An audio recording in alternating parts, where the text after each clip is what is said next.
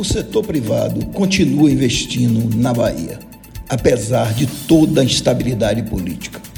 Vejamos alguns exemplos, a começar pelo anúncio de que o Estado vai sediar a primeira fábrica de hidrogênio verde do país.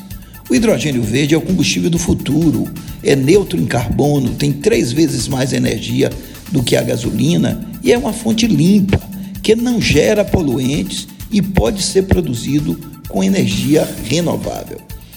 Pois bem, a Unigel, empresa sediada no Polo Industrial de Camaçari, vai investir 120 milhões de dólares para produzir hidrogênio verde a partir de energia eólica. A Bahia será um dos maiores produtores do mundo desse substituto do petróleo.